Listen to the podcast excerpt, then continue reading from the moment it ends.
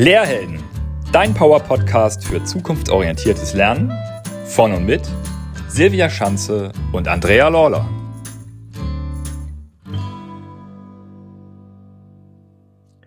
Herzlich willkommen im neuen Jahr zum ersten Lehrhelden-Podcast in 2024. Wir starten ganz spannend mit einer tollen Interviewpartnerin. Und zwar haben wir Dr. Stefanie Neubrandt eingeladen. Und ihr wisst es selbst, wir lassen unsere Interviewpartner und Partnerinnen immer gerne selbst vorstellen. Liebe Frau Dr. Neubrandt, wer sind Sie? Was machen Sie? Ja, erstmal vielen Dank für die Einladung ähm, und äh, die schöne Begrüßung.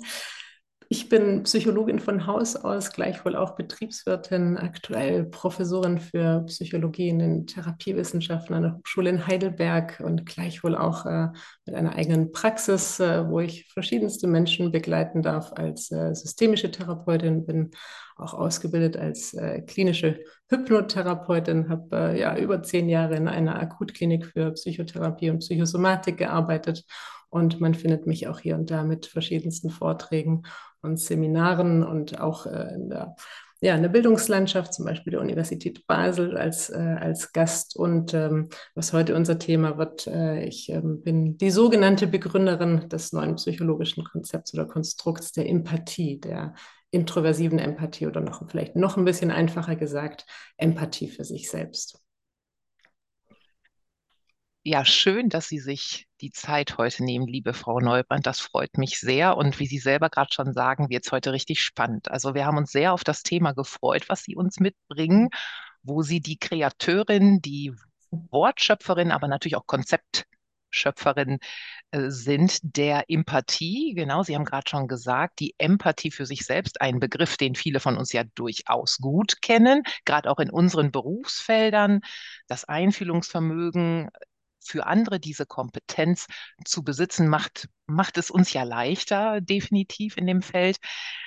Umso interessanter, was dieser eine Buchstabe so verändern kann in dem Konzept mhm. und ähm, was genau denn so hinter der Empathie steckt, was das ist, was auch nicht, das möchten wir heute gerne mit Ihnen näher ergründen. Und wir gehen mal zu den Anfängen zurück. Ähm, wie sind Sie eigentlich auf und auch zur Empathie denn gekommen? Wie ist das entstanden? Hm. Wahrscheinlich äh, wie bei vielen Menschen, dass man irgendwie schon so ein bisschen einen suchenden Blick hat. Inzwischen ist das oh, über hm, 12, 13 Jahre liegt das inzwischen zurück. Und ich war so in den Endzügen meines Psychologiestudiums und äh, so für mich eher ein bisschen charakteristisch, auch so auf den letzten Zügen jetzt aber mal noch dringendsten Thema für meine Masterarbeit zu finden. Und äh, insofern äh, war ich auf der Suche und ich saß äh, während meines Praktikums in einer Klinik in einer Gruppentherapie. Und ähm, die Beobachtung sollte dann mein Leben doch deutlich prägen bis heute und wahrscheinlich auch deshalb sitzen wir heute hier. Und ich habe was beobachtet, was Sie gerade schon sehr schön beschrieben haben, und zwar, dass Menschen in der Gruppe sich äh, in eine Klientin sehr gut einfühlen konnten. Ja, die hat bestimmte Fragen bekommen und die anderen Menschen haben sich in sie eingefühlt, konnten sie in ihrer Gefühlswelt, aktuellen Situation gut wahrnehmen und verstehen, angemessen darauf reagieren. Kaum hatten die Menschen selbst diese Fragen bekommen, die die Klientin eben noch erhalten hatte, schien es den Menschen schwerer zu fallen, eben sich, ihre eigene Gefühlswelt, ihre eigene aktuelle Situation wahrnehmen und verstehen zu können und entsprechend darauf zu reagieren. Und diese Diskrepanz, die wir vielleicht alle als fast selbstverständlich äh, zum Teil immer wieder wahrnehmen, vielleicht auch bei uns selbst, hat mich dann doch sehr beschäftigt, weshalb es den Menschen gerade gelang, sich in die andere Person so angemessen einzufühlen und doch bei sich selbst Schwierigkeiten zu haben. Und äh, tatsächlich äh, kommt das äh, Wort Empathie von dem deutschen Wort Einfühlung. Das hatten Sie gerade eben schon benannt und ich glaube, es ist auch ein sehr hilfreiches äh, Wort, um so ein Gefühl zu kriegen für Empathie und auch für Empathie. Damals jedenfalls eben auf der Suche nach einem Masterarbeitsthema habe ich mich dann weiter damit auseinandergesetzt. Äh, was hat es denn äh, damit auf sich? Ich habe zur Empathie recherchiert, zu Mitgefühl. Eine Kollegin hat noch einen Tipp gegeben, ist das nicht selbst Mitgefühl? Dann habe ich dort noch ein bisschen weiter geschaut. Und im Endeffekt, was so ein Schlüsselmoment war, ist äh, zu erkennen, in der psychologischen Forschung wird Empathie und Mitgefühl unterschieden. Das ist eher die Annahme, dass indem wir uns in eine andere Person einfühlen können, sie wahrnehmen und verstehen können, kann eine emotionale Reaktion erfolgen, die dann eben das Mitgefühl ist. Also es ist nicht dasselbe. Und dann habe ich mich gefragt, naja, wenn Empathie eine Voraussetzung für Mitgefühl ist, was ist denn dann die Voraussetzung für Selbstmitgefühl? Und dazu habe ich dann äh, natürlich wieder recherchiert und habe in der traditionellen psychologischen Forschung nichts dazu gefunden. Und äh, so bin ich dann äh, mit dieser Idee zurück nach, nach Zürich, wo ich studiert hatte und äh, habe mit dem ähm, Betreuenden von meiner Masterarbeit darüber gesprochen und ab da würde ich sagen, zu großen Teilen nichts anderes mehr gemacht, als die Empathie entwickelt und auch beforscht und dann auch dazu promoviert an der Universität Basel. Und äh, eben, vielleicht kann man das so sagen, bin so zwischen Psychologin, zwischen pra Praxis und Wissenschaft und eben auch viel mit der Empathie unterwegs. Und so ist es äh, vielleicht entstanden und gibt schon so erste Eindrücke, was sich hinter diesem äh, Konzept eben verbirgt. Ein interessanter Aspekt vielleicht für manche Menschen kennen dieses Konstrukt auch der Alexithymie, also eben diese Schwierigkeit von Menschen, sich in sich selbst äh, einfühlen zu können, die eigenen Gefühle wahrnehmen und verstehen zu können. Es wäre wie so auf der anderen äh, Dimensionsseite und eben dann auch wiederum die Empathie, die Fähigkeit, sich äh, in sich selbst einfühlen zu können oder eben sich wahrnehmen und verstehen zu können, wenn man es mal ganz äh, einfach ausdrückt fürs Erste zwischen Praxis und Theorie, haben Sie gesagt. Und das ist, macht es ja auch so wertvoll, weil wenn man nur in der Theorie bleibt, dann weiß man ja noch lange nicht, wie es dann tatsächlich ist, wenn man es erfährt. Deshalb bin ich da sehr dankbar, dass Sie sich da in beides hineinbegeben und schon mal einen tollen Einblick gegeben haben in dieses spannende Feld, weil das ist, verwirrt ja sicherlich auch manche unserer Zuhörer und Zuhörerinnen, die jetzt hören so, hä, Empathie und ähm, Selbstempathie, Mitgefühl, Selbstmitgefühl, ja. das ist ist für viele Menschen das Gleiche und jetzt kommt auf einmal noch ein Begriff mhm. dazu. Absolut. Ähm, deshalb würde ich mich freuen, wenn Sie ähm, nochmal versuchen, dass, wir haben das schon wunderbar erklärt, aber nochmal ganz trennscharf zu sagen, was genau ist Empathie? Und ähm, wir hatten ja im vergangenen Jahr das wissen unsere Zuhörer und Zuhörerinnen wahrscheinlich am besten, ein spannendes Gespräch mit Andreas Rechter von Vodafone, mit dem wir über das Thema Selbstmitgefühl ja. gesprochen haben. Und ist Empathie für Sie denn das gleiche wie Selbstmitgefühl oder gibt hm. es da auch einen Unterschied? Hm. Also wenn es, äh, das wäre so die ganz saloppe Antwort äh, zuerst, wenn es das Gleiche wäre, dann hätte ich es vermessen gefunden, noch einen Begriff in die Arena zu werfen, weil das braucht, äh, finde ich, niemand. Und das macht auch Wissenschaft äh, unscharf und hilft äh, in, keiner, in keinem Fortschritt, weder in der Praxis noch, noch äh, in der Wissenschaft. Das wäre dann reiner Selbstzweck und daher nicht dienlich. Daher ähm, genau durch diesen Unterschied bin ich eigentlich darauf gekommen. Ne? Also wenn man nochmal bei Empathie vielleicht anfängt, ich fühle mich in eine andere Person ein.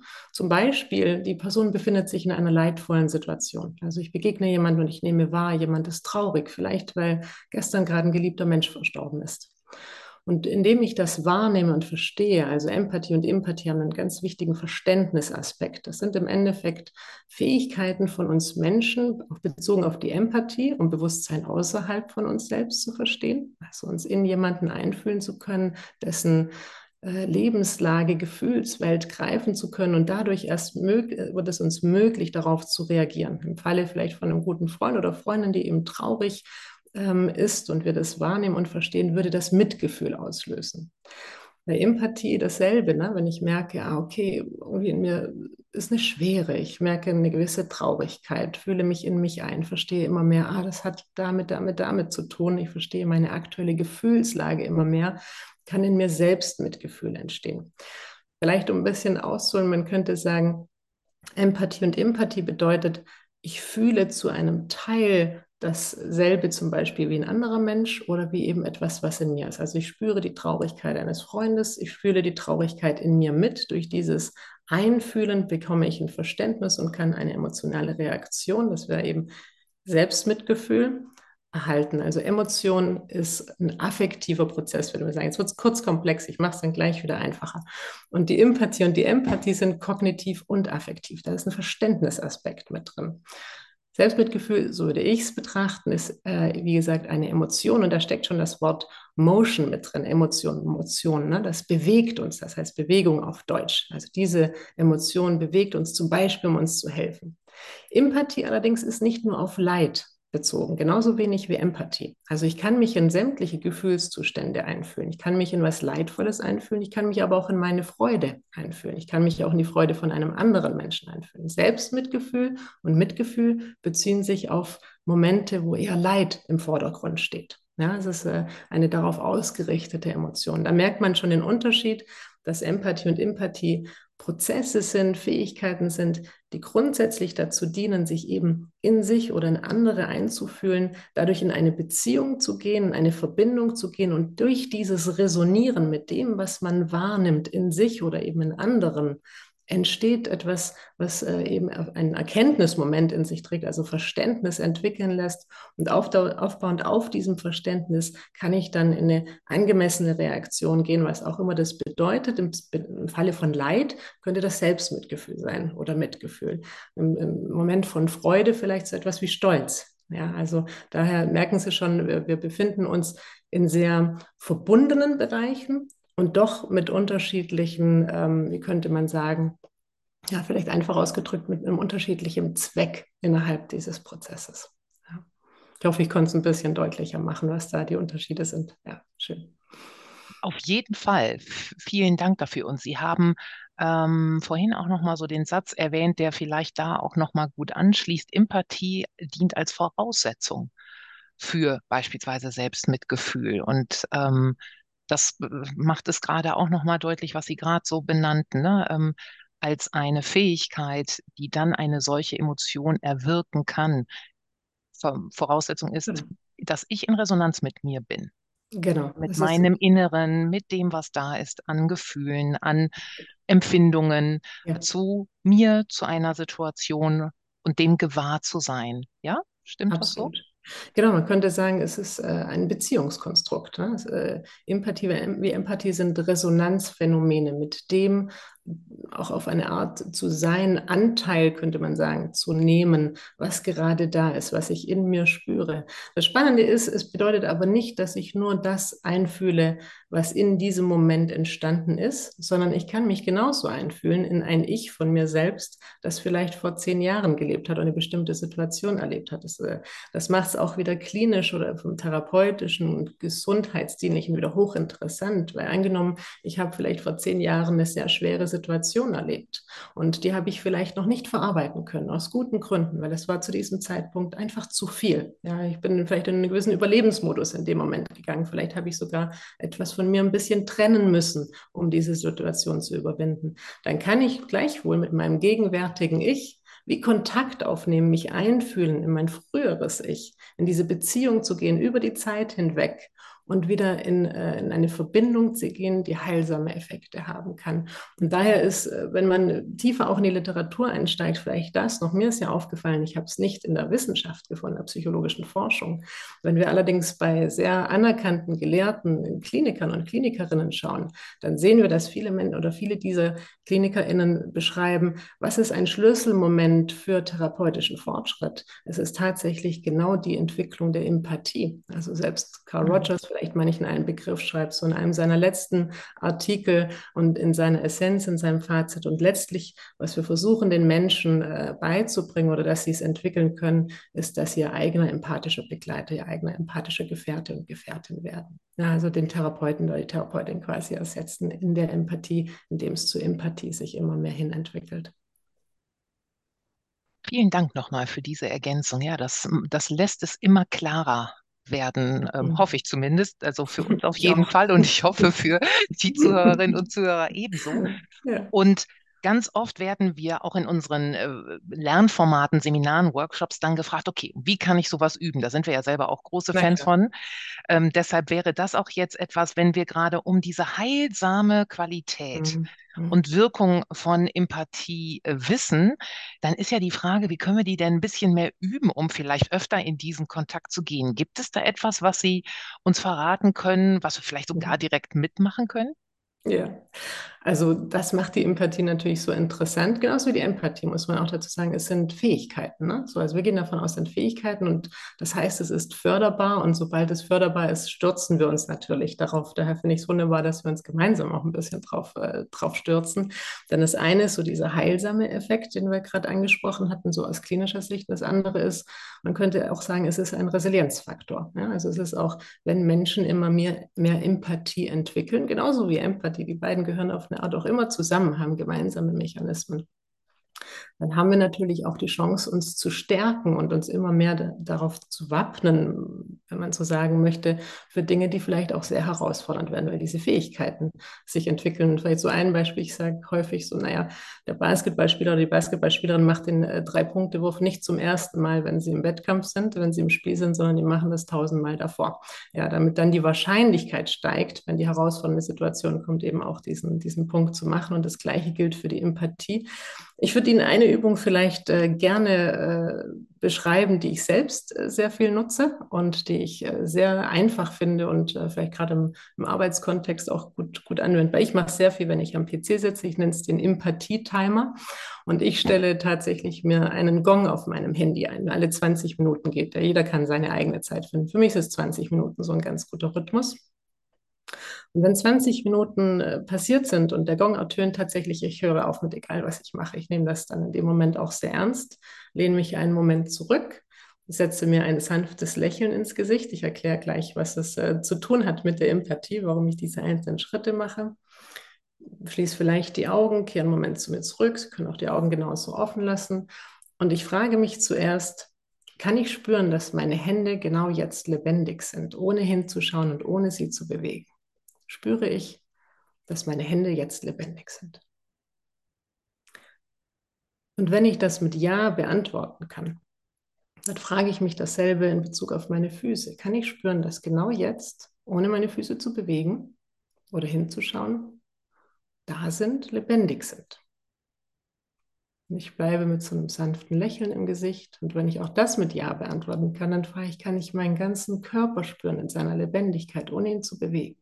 Spüre ich, dass ich genau jetzt lebendig bin.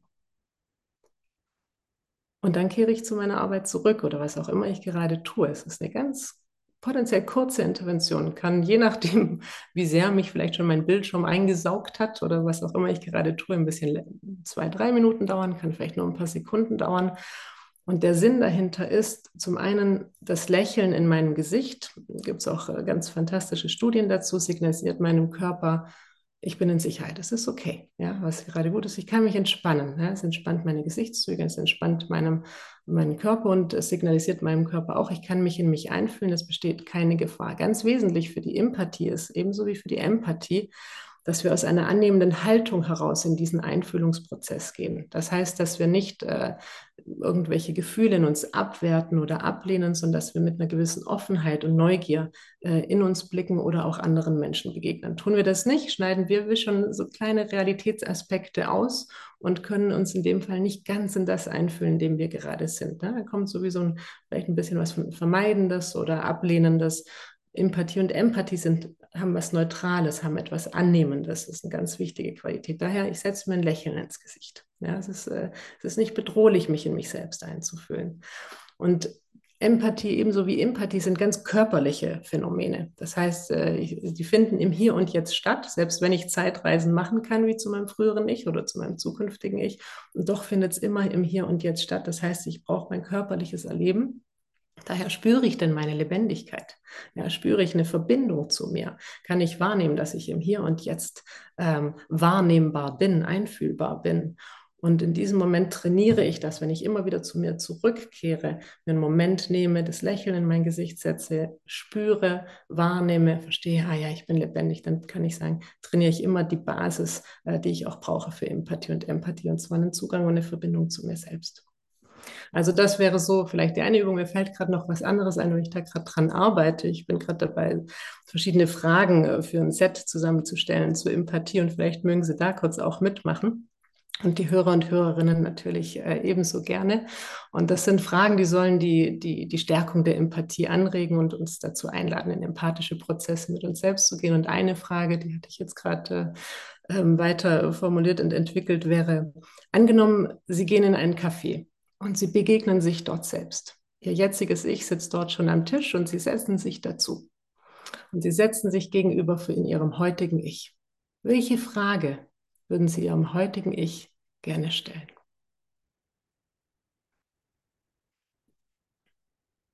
Und Sie könnten es den Hörern oder Hörerinnen preisgeben. Jeder kann es auch einfach für sich machen. Ähm, Sie merken schon auch das Zusammenspiel von Empathie und Empathie. Sie gehen in das Café, Sie setzen sich Ihrem eigenen Ich gegenüber, Sie fühlen sich in Ihr Ich ein, sind empathisch und gleichzeitig kombinieren Sie und verbinden Sie es mit Ihrer Empathie. Eine Vielen. super Übung und ich habe gerade mehrere Fragen im Kopf, sodass ja. ich mich gerade gar nicht entscheiden kann. Aber ich finde dieses Bild ganz toll und ich habe mir auch schon so viele Gedanken über Fragen gemacht und ähm, die finde ich ja, das muss ich gerade loswerden. Ganz klasse. Und ich denke da weiter drüber nach. Ja. fühle, fühle da mal weiter nach und in mich hinein. Machen Sie das. Und Sie merken den Imaginationsaspekt, den man wunderbar nutzen kann. Ähm, natürlich genau bei, bei Empathie. Und Empathie ist aber auch keine Voraussetzung. Wenn jemand sagt, oh, ich habe so Schwierigkeiten mit Bildern. Einmal meistens klappt es dann doch ganz gut. Und wenn es dann doch nicht der Zugang ist, ist gar nicht, äh, gar nicht schlimm. Man kann es auch auf ganz unterschiedlichste Art und Weise erfahren und trainieren. Ja, vielen Dank für diese Einblicke, Eindrücke, worüber ich selber gerade noch nachdenke. Und denken und sprechen passt immer nicht so gut zusammen. Aber was für, was für eine Frage habe ich mir selber gestellt? Ich wollte mir erst sagen, du machst das gut. Aber ja. es ist keine Frage. Das ist genauso toll, ne? Mindestens so toll. Wie schön. Genau, aber dann habe ja. ich überlegt, okay, was brauche ich denn jetzt gerade noch, damit es mir noch besser geht? Ja. Ähm, also das wäre meine Frage an mich gewesen. Sehr schön. Und es ist äh, ganz spannend. Ich befinde mich ja gerade in einem äh, sportlichen Prozess, wo ich mich auf Meisterschaften vorbereite oh. und ähm, habe dann sozusagen ganz unbewusst ähm, die Empathie immer genutzt, weil ich Bogenschützin bin und ähm, mhm. ich habe äh, versuche das ja alles zu ritualisieren und da gehört ja. das Lächeln auch mit dazu. Ja auch, weil ich weiß, ähm, das motiviert mich dann nochmal, äh, vielleicht kriege ich den letzten Pfeil dann nochmal wieder besser raus und ja. so weiter und so fort. Und das ist ja eigentlich auch genau das Thema. Und da sind wir dann auch schon beim Lernen, weil ich bin ja in einem mhm. Lernprozess, äh, der mhm. niemals endet sozusagen. Und das, ähm, da können wir ja feststellen, dass Empathie eine total wertvolle Qualität ist, auch wenn die vielleicht für viele Menschen erstmal als Begriff noch nicht so richtig präsent ist, aber das kann sich auch alles noch ändern. Ähm, es ist ja auf jeden Fall da.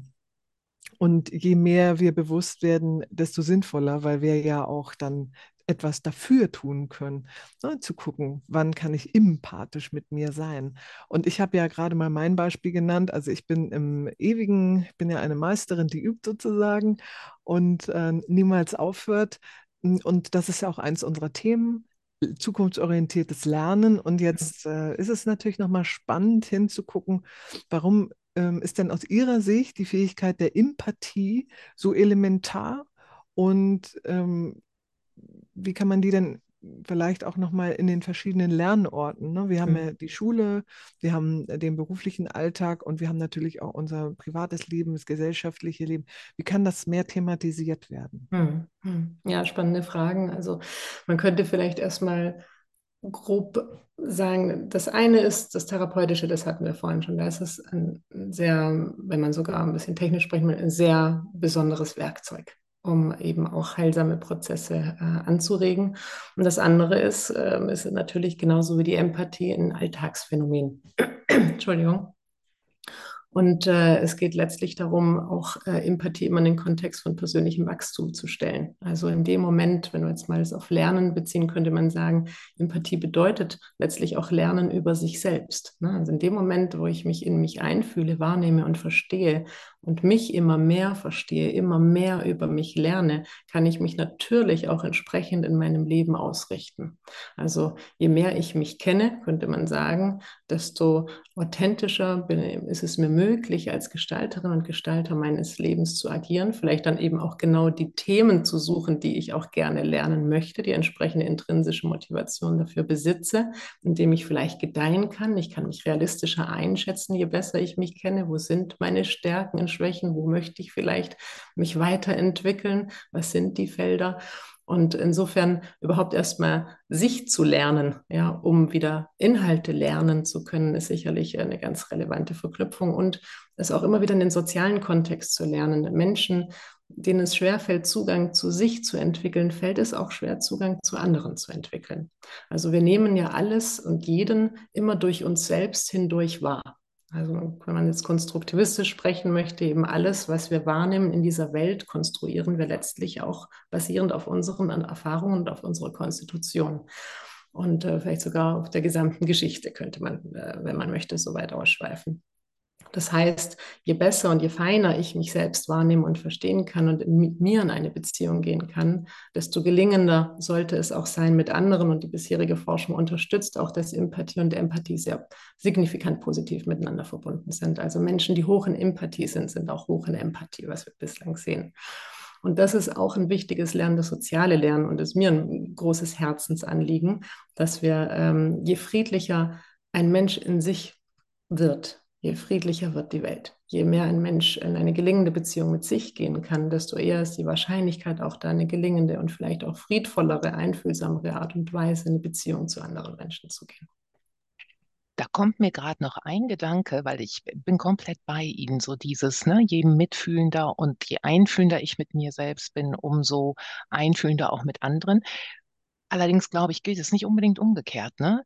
Äh, Menschen, die vielleicht ein hohes Empathievermögen haben, haben oft nicht unbedingt in ähnlicher Form. So hatten wir ja auch noch mal, ja, so fing es ja teilweise auch schon an. Das war ja auch mal ihre Beobachtung, äh, wie sie zur Empathie kam. Was ja. fällt mir gerade noch mal einmal ein. Ne? Also ja. in die Richtung geht die Entwicklung ganz wunderbar, aber nicht unbedingt umgekehrt. Das ist nicht so kausal. Ja wir sind auch sehr geübt in diesem Blick nach außen. Das ist auch ein Blick, der sehr belohnt wird, ne? also empathisch zu sein.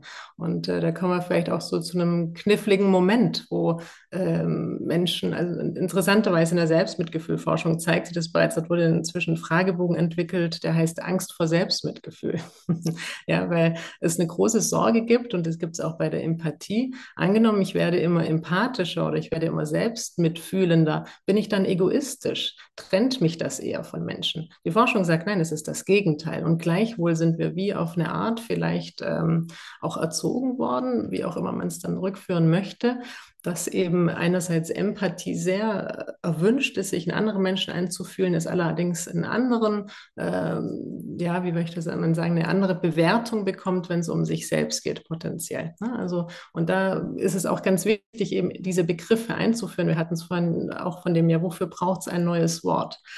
Es braucht ein neues Wort dafür, wenn es Sinn macht und wenn es ausreichend Unterschiedlichkeit gibt, dass eben auch neue Realitäten entstehen können. Und ich äh, hoffe sehr, dass wir eben zum Beispiel über äh, diese neueren Konstrukte Achtsamkeit, Selbstmitgefühl, Empathie, Wirklichkeitsräume ermöglichen, indem diese Qualitäten nicht mit Egoismus verbunden werden, sondern äh, Grundlagen sind auch im Miteinander und im Mit sich sein und in einem möglichst gesundheitsdienlichen gemeinsamen in der Welt sein und auch äh, lernfördernden, entwicklungsfördernden äh, zusammen gemeinsam gestalten. Ja.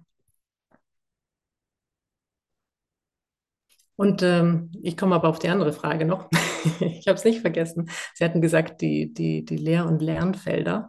Und äh, jetzt bin ich selbst in unterschiedlichsten schon unterwegs. Äh, zum einen darf ich als äh, Professorin wirken und da hat äh, gerade gestern eine von meinen internationalen Studierenden äh, zu Empathie referiert und zu Empathie, Empathie und Empathie. Also da ähm, zum einen äh, trägt sich die Empathie jetzt natürlich immer mehr in die psychologische Forschung mit hinein. Ähm, das war im Endeffekt auch mein Beitrag ist erforschbar zu machen. Eben, es wurde darüber viel geschrieben, allerdings hat es niemand wirklich äh, definiert, konzeptualisiert. Und in der Psychologie mag man das ja auch messbar gemacht. Ja, und äh, jetzt ist es eben möglich, auch Forschung dazu zu machen. Und das ist wichtig auch für die Lehr- und Lernfelder, um eben auch zu schauen, ist das dann wirklich gesundheitsdienlich und auf welche Art und Weise können wir das denn stärken? Also das ist jetzt der wissenschaftliche und der Lehrbereich. Und tatsächlich gibt es an manchen Schulen bereits ein Schulfach Glück. Und in dem Schulfach Glück wird Empathie und Empathie unterrichtet. Und ich bin auch von der Schule noch angefragt worden. Ich habe nur momentan einfach nicht die Kapazitäten dafür, ähm, das noch weiter reinzutragen. Das sind äh, Zukunftsprojekte. Und ich wurde tatsächlich auch schon mal vom äh, Justizministerium angefragt, ob wir nicht auch was in Bezug auf äh, äh, jugendliche Insassen machen. Ähm, weil man könnte auch da wieder sagen, wenn Menschen nicht äh, in, in, einen empathischen Prozess kommen, zum Beispiel auch in einen Prozess des sich selbst Verzeihens, dann wird das sehr wahrscheinlich schwierig werden, einen anderen Weg sich überhaupt zu erlauben und einzuschlagen. Ja, also überhaupt, wie kann ein Mensch da friedlicher in sich selbst werden? Also da gibt es so viele äh, spannende Felder. Ich selbst äh, bin jetzt so mit meinen Kapazitäten unterwegs, dass ich eben an verschiedenen Orten Vorträge halten darf, Seminare geben darf. Ich bin in der Humanistischen Psychotherapieausbildung in der Schweiz äh, mit dabei, in der systemischen Ausbildung in Deutschland und an verschiedenen Orten, wo ich da wirken darf mit der Empathie. Und gleichzeitig hoffe ich natürlich, dass es sich immer mehr verbreitet. Eine interessante, vielleicht eine kleine interessante Anekdote ist, mir hatte neulich ein äh, ehemaliger Klient von mir eine E-Mail geschrieben und ähm, gemeint, er liest gerade den äh, Psychothriller von Sebastian Fitzek, Mimik. Und äh, er ist äh, über eine Passage gestoßen, ich wüsste das bestimmt schon längst, äh, wo er die Empathie beschreibt. Und ich wusste das nicht, weil Psychothriller sind nicht äh, mein Genre, das ist mir zu tough, das überlasse ich anderen.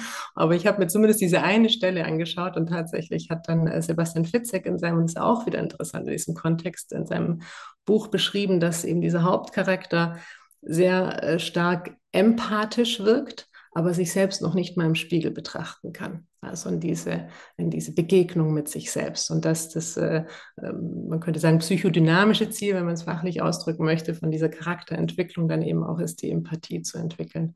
Also ich hoffe, dass es immer mehr Möglichkeiten gibt, ähm, die Empathie zu erfahren, möglichst früh. Ja, also ich denke, die Entwicklung, wenn wir nochmal beim Lernen und sich entwickeln und wo könnten Bildungsangebote sein, ich wäre dafür, dafür so früh wie möglich und möglichst auch das Umfeld mit einzubeziehen. Also wo auch immer wir die Möglichkeiten hätten, auch in Familien, in, äh, in Freundeskreisen, in anderen äh, Gruppen, jenseits der Einzelpersonen mit Empathie und auch Empathie, Selbstmitgefühl, Mitgefühl, diese ganzen wunderbaren Möglichkeiten der Begegnung mit sich selbst und anderen zu stärken, ähm, bin ich äh, immer sehr gerne mit dabei und, und unterstütze das natürlich gern.